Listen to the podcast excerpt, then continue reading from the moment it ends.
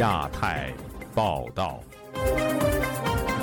各位听友好，今天是北京时间二零二三年七月二十号星期四，我是家园。这次亚太报道的主要内容包括：中国政府星期三连出十一道文件，要加大对民营经济的政策支持力度。然而，民营企业家又如何看呢？美国计划扩大对华高端芯片出口限制，以打击其发展军事能力。北京迎来高温酷暑，习近平提出中国式环境保护。美台二十一世纪倡议协议将提交美国总统拜登签署生效。针对台湾二零二四年总统大选，美国在台协会表示不会选边站。接下来就请听这次节目的详细内容。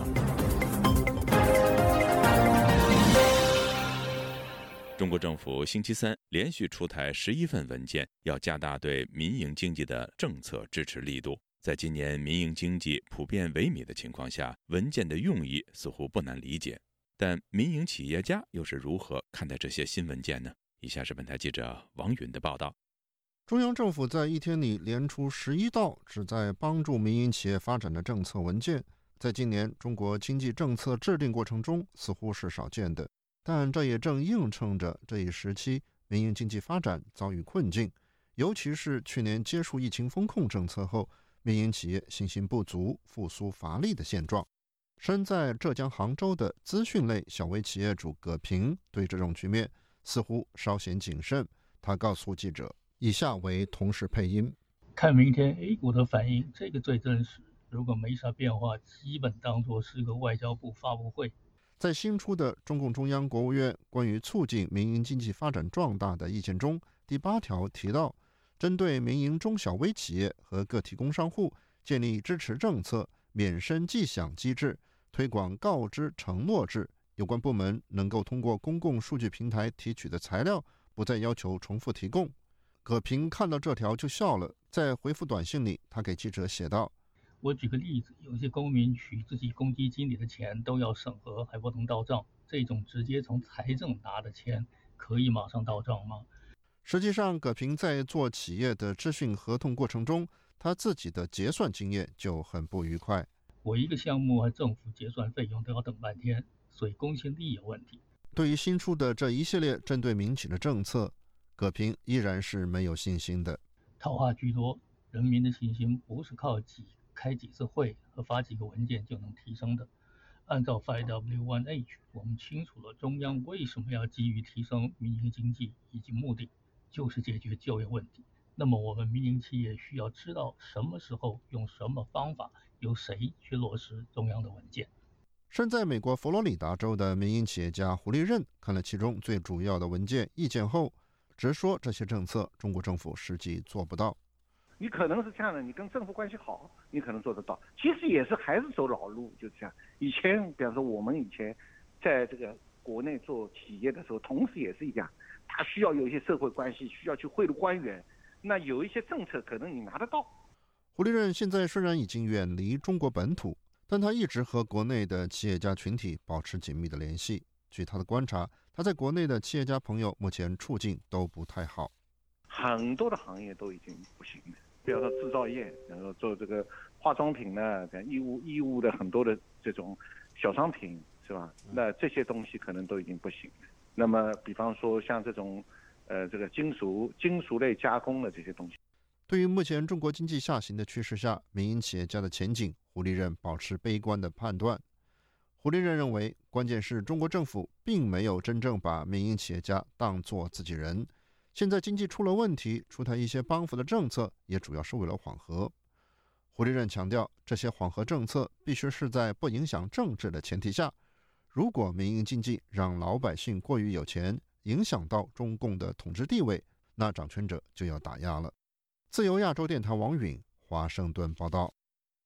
中国商务部副部长郭婷婷十九号表示，上半年实际使用外资七千多亿元人民币，下降了百分之二点七。上半年对外非金融类直接投资四千多亿元人民币，成长了百分之二十二点七。虽然外界质疑中国消费不振，但他表示国内消费较快恢复。上半年社会消费品零售总额同比增长了百分之八点二。那么这些数字都说明了什么呢？请听记者陈子飞的报道。中国在疫情解封后派出多个海外招商团，今年上半年实际使用外资的金额也出现下降。商务部外国投资管理司司长朱斌表示，今年受到全球的经济放缓、外国直接投资面临下行压力等因素影响，在去年同期的高基数下，实际使用外资金额同比出现小幅度的下降，强调不会影响外资愿意在中国投资的趋势。短期数据的波动并不影响外商投资持续看好中国的这个发展前景，对扩大对华投资这个整体趋势没有改变。那么近期呢，我们也注意到跨国公司的高管出现了持续访华的一个访华高潮。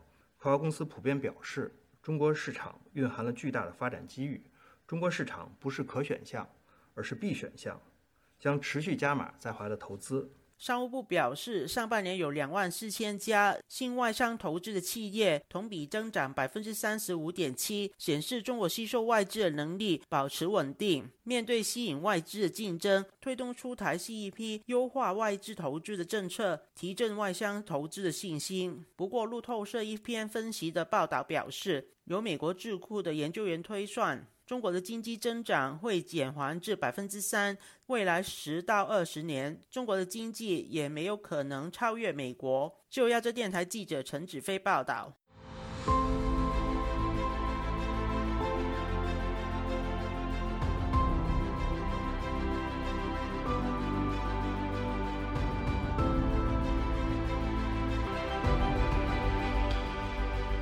美国政府正在考虑。尽快实施新一轮针对可用于开发人工智能的半导体对华出口限制，以打击中国利用美国先进技术发展其军事能力。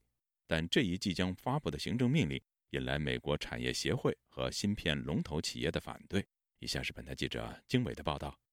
《华尔街日报》报道指出，拜登政府正在考虑进一步扩大对华实施先进制成芯片的出口限制。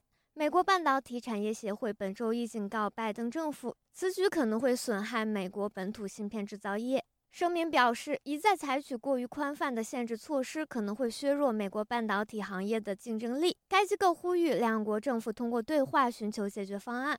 美国圣托马斯大学国际研究讲座教授叶耀元分析说，一旦行政令出台，中国的半导体行业将遭到重创。目前中国并没有办法制造这些比较先进进程的一些芯片，那也因为这样的关系，所以很多产品它必须要仰赖，不管是从台湾、日本、韩国，甚至是未来的美国制造这些芯片，它才有办法进行制造，包含了很多不同的产业，不要单讲什么汽车工业，甚至是整个军工产业，它都会。会造成它的一个发展的迟缓。与此同时，据悉，英特尔等芯片公司也在积极游说华盛顿，以弱化芯片限制措施对其造成的经济损失。美国共和党籍参议员马克·卢比奥在最新声明中敦促美国政府坚持强硬立场。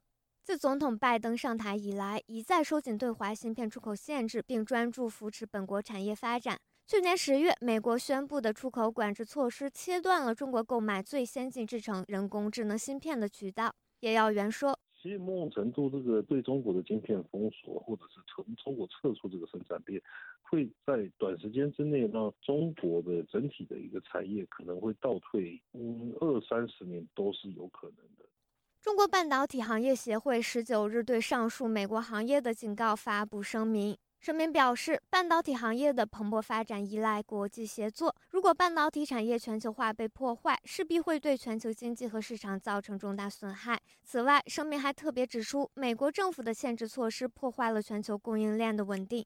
但美国民间机构信息与战略研究所经济学者李恒清认为，美国试图在半导体产业上与中国脱钩，或转移台湾产业链回本土，并非一日之功。台湾的很多的企业，包括像台积电啊，都开始在美国呢投资建厂。当然，这个投资建厂的过程呢，会有一个是一个漫长的过程。呃，现在呢，这个效率呢都比较低，另外呢，成本相对高。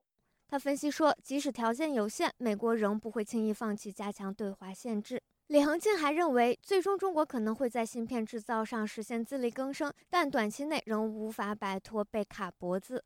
本周一，美国共和党籍众议员麦考尔公开表示，维护全球半导体供应链稳定和安全亦是美国的优先事项之一。他说，为了应对中共对台湾的潜在封锁，美国不仅需要将该行业产业链撤出中国，还应撤出台湾。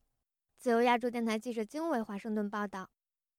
美国总统气候问题特使克里上周日抵达北京，展开为期四天的访问。外界普遍认为，克里此行希望能够摒弃美中在台海、人权等众多议题上的分歧。并且促成两国在气候问题上的合作。与此同时，中国国家主席习近平在全国生态环境保护大会上指出，中国的环境保护政策需要有中国特色，绝不受他人左右。习近平此时的声明背后有什么含义呢？以下是本台记者唐媛媛的报道。本周二，中国国家主席习近平在全国生态环境保护大会上发表讲话。他强调，中国的环境保护需要有中国特色，中国会配合国际社会减少碳排放的目标，但是达到这一目标的路径和方式、节奏和力度，则应该而且必须由我们自己做主，绝不受他人左右。针对具中国特色的环境保护政策，哥伦比亚大学政治学博士王军涛在接受本台采访时分析：，因为中国目前基于经济考量，达不到国际的碳排放减量标准，因此习近平才提出中国特色环保的说法，以解释中国碳排放减量速度缓慢的原因。王军涛说。习近平其实刚上来的时候，确实是采取了很多严厉的措施，要贯彻他的这个环保理念。他当时提出的像这个金山银山不如绿水青山等等这些，那他这个确实在中国也发起上环保风暴。但这个风暴起来之后，到二零一八年的时候，他对中国的经济产生了摧毁性的打击，特别是民营经济。实际上，很多人都觉得呢，中国经济是在中美贸易战之后开始滑坡，不是的，中国经济实际上是在。习近平开始搞环保风暴，还有一个就是拆违章建筑，这两个呢，中国的民营经济是摧毁打击之后呢，中国经济开始滑坡，那么就断崖式的下降。所以到二零一八年之后，习近平开始调整环境的战略，开始对环保呢就在底下就开始要因地制宜，执行不那么坚决。与此同时，美国总统气候问题特使约翰克里在上周日抵达北京。克里希望能与中国搁置在新疆、台海等众多议题方面的分歧，在气候变迁议题上争取合作。华盛顿智库威尔逊中心中国环境论坛主任吴兰在接受本台采访时分析，习近平选择在周二强调中国是环保，不容他人干涉，也与克里此时正在访华有关。You know, she gave a rather chilly statement. 在北京炎热的天气中，习近平的一席话挺令人寒心的。他的声明代表北京当局会主导如何以及何时应对气候变迁问题。换言之，美中的气候对话可能需要在一些时日才能有实质意义。美中不会立刻回到过往高度合作的关系。不过，对于美中两国在气候变迁的合作，乌兰保持着乐观看法。The climate crisis is so. 气候变迁问题非常极端，这是全球的问题。美国与中国现在都快被高温煮熟了。如果美中不合作，气候异常的问题只会延续。所以，即使短期内双方因为政治紧张的问题，很难在气候变迁上谈出什么，但我相信长期而言，两国还是有办法合作。自由亚洲电台记者唐媛媛，华盛顿报道。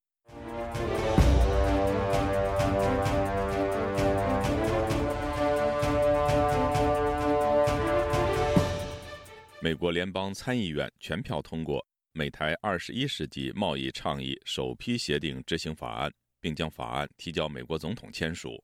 美国在台协会表示，这为全球树立了楷模，展示了推动双边贸易时的互动标准。台湾方面指出，这是美台断交以来双边最具代表性的贸易法案。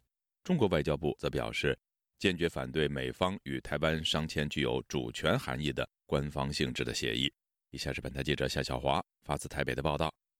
美国联邦参议院院会在美东时间十八号晚间以一致同意方式通过美台二十一世纪贸易倡议首批协定执行法案，将提交总统拜登签署生效。美台二十一世纪贸易倡议共涉及十二项议题，首批协定涉及关务行政以及贸易便捷化。良好法制作业、服务业国内规章、反贪腐、中小企业等五项议题。后续将谈判七项议题，包括劳动、环境、农业、数位、贸易标准、国营事业、非市场政策与做法等扩充协定内容。美国在台协会 AIT 处长孙小雅十九号在台北 AIT 记者会上表示：“The U.S.-Taiwan Initiative on 21st Century Trade。” which was announced on June 1st of last year。去年六月一日，在 AIT 以及 TECR 的安排之下，美台二十一世纪贸易倡议宣布起跑，为双方提供了一个令人振奋的好机会，让我们得以借由增进双方基于共享价值的贸易优先目标，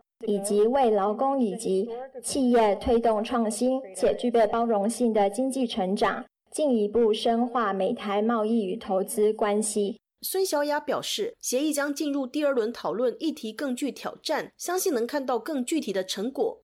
台湾外交部发言人刘永健十九号表示，立法进程速度之快，充分展现美国国会跨党派议员对于美台二十一世纪贸易倡议的高度重视，以及对强化台美经贸关系的强烈支持。外交部表达诚挚的肯定与感谢。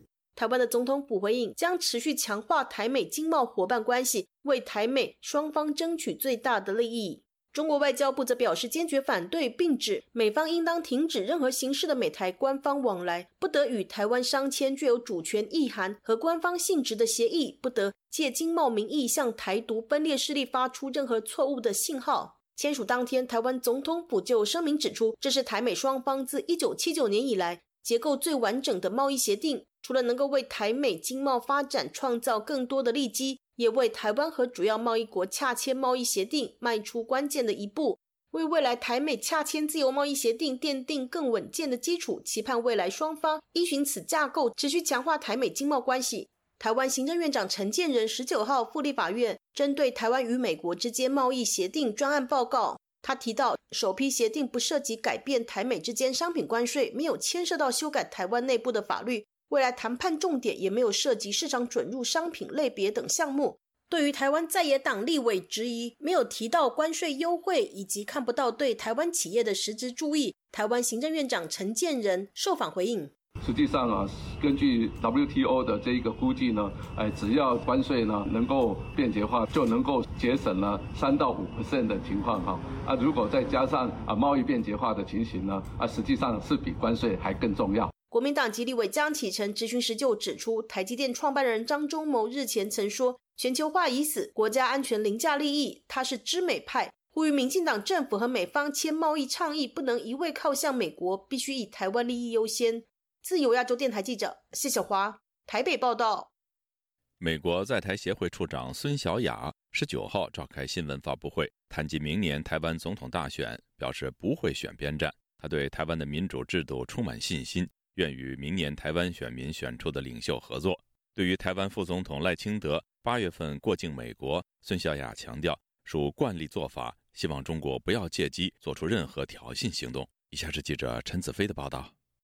台湾明年一月的总统大选已成为全球的焦点。美国在台协会处长孙小雅周三在台北与媒体见面，主动提到大选。他表示不会在选举中选边站。Our full confidence in Taiwan's democratic system 我们对台湾的民主体制以及选举程序有着充分的信心。我们支持台湾蓬勃的民主。并且期待与台湾选民在二零二四年投票选出的任何一位领袖合作。美国不会在这场大选中选边站，也反对外部势力对选举的干预。孙小雅表示，台湾副总统赖清德八月出访巴拉圭期间会过境美国，强调过境的安排符合美台非官方关系的原则和要求，希望中国不要借机会挑衅。This transit is consistent with long-standing practice. It is consistent with the unofficial. 过境的这一个议题，这是符合我们长期以来的做法，也是符合美台之间非官方关系的本质，同时也符合美国的一中政策。这一次的过境。跟过去一样的是一个惯例的做法。曾经有非常非常多次副总统过境美国的前例，其实这样的过境是一个惯例的做法。中国不应该以这次的过境为原因或者是借口来进行任何的挑衅的行为。那我们当然也希望中国不会选择这么做。美国在一个月之内派出三名高层官员访问中国，外界关注美中增加对话会否影响两岸关系。孙小雅表示，美中关系涉及的范畴广泛和复杂，台湾只是影响美中关系的其中一个因素，并非唯一的因素。但是美国会信守承诺，维持台海的现状。他表示，美国对台湾的支持接于盘蛇，又说美台的国防合作是因应台湾在本地区域所面对的威胁而决定，必定符合美国的一中政策。中国外交部发言人毛宁回应赖清德八月过境美国一事，表示中方坚决反对任何形式的美台官方往来。中方坚决反对任何形式的美台官方往来，坚决反对台独分裂分子以任何名义、任何理由窜美，坚决反对美方以任何形式纵容支持台独分裂分子及其分裂行径。我们敦促美方停止美台官方往来。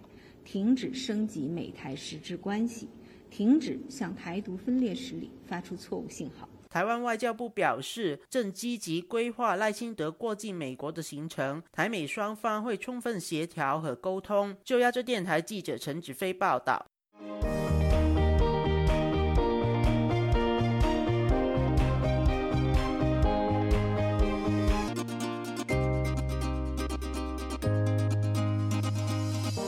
日本前首相安倍晋三的遗孀安倍昭惠访问台湾，吊唁台湾已故总统李登辉已完成安倍的遗愿。安倍昭惠表示，此行感到台日之间患难见真情的友谊，他会秉持安倍遗志，促进台日关系发展。台湾的总统蔡英文、副总统赖清德感谢他延续先夫的遗志，持续为台日友好做出努力。以下是记者夏小华发自台北的报道。日本前首相安倍晋三遗孀安倍昭惠十九号前往五指山国军示范公墓的台湾前总统李登辉的墓前鞠躬致意。李登辉女儿李安妮因为身体不适，由不需赖国州接待。蔡英文总统则在十九号在总统府接见安倍昭惠，提到去年和安倍视讯，安倍提到想早日访台的心愿。蔡英文说：“这次昭惠女士来访，不仅延续台日友好交流，更完成了安倍前首相悼念李登辉前总统的心愿。”让我们非常感动。蔡英文强调，安倍总是以行动表达对台湾的支持。疫情期间，在安倍的奔走之下，促成了日本政府捐赠四百二十万剂 A Z 疫苗给台湾。安倍主张台湾有事等同日本有事，更展现他对台湾的重视。赵慧女士说，安倍前首相时时刻刻都在想能为台湾做什么。我们也感受到安倍前首相对台湾的真挚情谊。对于他的离世，我们都非常的不舍。安倍昭会提到，安倍生前确实安排了赴台的计划。他相信安倍的精神与访团同在。而今早前往李登辉前总统的墓前献花之意。安倍前首相非常尊敬李前总统，相信他们此刻一定在遥远的某处关注台日关系的发展，并期盼后人为区域的和平与稳定尽更大的力量。今回の台湾訪問通して、日本と台湾の安倍昭惠还说，此次访台深刻感受到台日之间患难见真情的深厚友谊。相信蔡总统与安倍前首相彼此建立的良好互信，是让两国拥有厚重情谊的主要因素。 在安倍遇刺之后，赖清德副总统第一时间受邀赴安倍的宅邸参加安倍家祭，被视为台日外交突破。赖清德十七号出席安倍昭惠的欢迎晚宴的音乐会时提到，今天见到安倍昭惠仍然感伤，但内心是高兴的。特别听到安倍昭惠强调，不会因为安倍前首相离开就放弃。反而会鼓励更多年轻人继续为台日双边关系奋斗，让他放心不少。安倍昭惠十八号南下高雄红毛港保安堂，向安倍晋三铜像献花致意，致辞时眼眶泛红，数度拭泪。他说：“很遗憾，这次只有他一个人前往，不过他相信先生的灵魂也跟着到了台湾。”他并感谢台湾民众在安倍国葬之前就在台湾为安倍树立了铜像。与会的日本产经新闻台北支局长石坂明夫表示，昭惠夫人表示，过去曾经和安倍访问世界各地，他都只需要在安倍的身后微笑挥手。这是他第一次独自访问，特别紧张，生怕做了不得体的事给安倍丢脸。保安堂主委张吉雄十九号接受自由亚洲电台采访提到，安倍遇害之后，有约两百名民众捐款约四百万新台币，建造安倍铜像和周边的造景。保安堂是日本庙，祭拜二战中阵亡的日本海军高田舰长以及一百四十多名的船员。安倍方面曾经暗中参与筹划。要协助将这一百多名在海外为国牺牲的船员如何依照军礼形式移灵回日本，可惜尚未完成。安倍不幸离世。张吉雄说：“安倍暗中在协助这回到日本，交给政府，所以这一段。”是一定要来保安堂才会体会得到的。所以昨天安倍夫人听了介绍，才知道有原来她老公她先生就是在帮助保安堂，保安堂才为了感谢他才设这个铜像。自由亚洲电台记者谢小华台北报道。中国外交部长秦刚继续处于失踪状态，中国官方仍没有明确的消息，外界对此充满了猜疑。有观察人士认为，中国政府不肯发布有关秦刚的消息，有政治用意。以下是本台记者王允的报道。对于秦刚的失踪，中国官方至今为止没有任何明确的消息。作为世界第二大经济体的中国，其外交部长失踪超过三周，中国政府似乎没有觉得有必要解释什么。身在美国新泽西州的海外政论杂志《中国战略分析》杂志社社长李伟东分析说。本来就不透明，那我某些事儿我不想说，我就不说。你们愿意着急就着急去，这个与我无关。我该干什么事儿干什么事儿。哪天这个有有有什么问题，这个有什么状况出来，我宣布一下就完了。他强调，这种保密的做法是集权政府一贯的神秘作风。现居纽约的原中共中央党校校刊《学习时报》副编审邓玉文则认为。中共高层对秦刚的真实消息秘而不宣，有一定的政治用意。肯定是不能让外界的，因为他觉得你外界知道吧，可以一方面会觉得这个所谓的高层不团结啊，或者会其他的问；另一方面呢，呃，会被认为所谓是被认为被其他有敌意的国家所会会利用啊。但邓玉文并不认为中国官方的这种信息屏蔽会起到多大的实际作用。他越这样做的话呢，他其实打消不了外界的这种猜测的的，因为真正所谓保密其实是保不住的。在目前的这样一个互联网时代的条件下，除非某些绝密的东西，就一般官员的这样的不能够真正的保密，最后他还是会大概大家都知道会是因为什么原因。上周四，郑玉文曾在推特上发帖说，他从两个不同渠道的信息得知，秦刚已经回到外交部上班。但当记者今天追问这一消息时，邓玉文说他没有得到进一步的确认。目前秦刚已经恢复工作的消息还没有其他渠道的证实。外界对秦刚动向的猜测似乎从一开始就集中在他与凤凰卫视主持人傅小田的所谓情人关系，但外界似乎并没有可以直接证明这种情人关系的资料。自由亚洲电台王允华盛顿报道。听众朋友，接下来我们再关注几条其他方面的消息。美国外交政策杂志日前发布报告显示，在美中政治气氛紧张之下，越来越多的美国华裔研究人员选择离开美国，转往中国或香港任职。今年六月离开美国布鲁金斯学会，前往香港大学任教的华裔学者李成表示，麦卡锡主义正在美国卷土重来。美国国家科学院院刊的报告对一千三百零四名美国华裔研究人员进行了调查，结果发现。百分之八十九的受访者希望为美国科技领先地位做出贡献，但却有百分之七十二的人认为在美国感觉不到安全，有百分之六十一因此考虑在美国以外寻找工作机会。中国六月份青年失业率继续攀升，达百分之二十一点三，创历史新高。但北大副教授张丹丹指出，如果将一千六百万躺平或啃老不工作的也计算进去。中国三月份青年实际失业率可能已经最高上看百分之四十六点五，远高于官方公布的百分之十九点七。据维权网信息中心十八号消息，中国人权律师于文生的代理律师上个星期前往北京，但办案单位无视律师合法权利，不仅拒绝了其会见于文生的请求，也不告知是否增加或者是变更罪名。目前，律师已经递交了书面材料，要求会见当事人和监督办案单位的违法行为。各位听众，这次的亚太报道播送完了，谢谢收听，再会。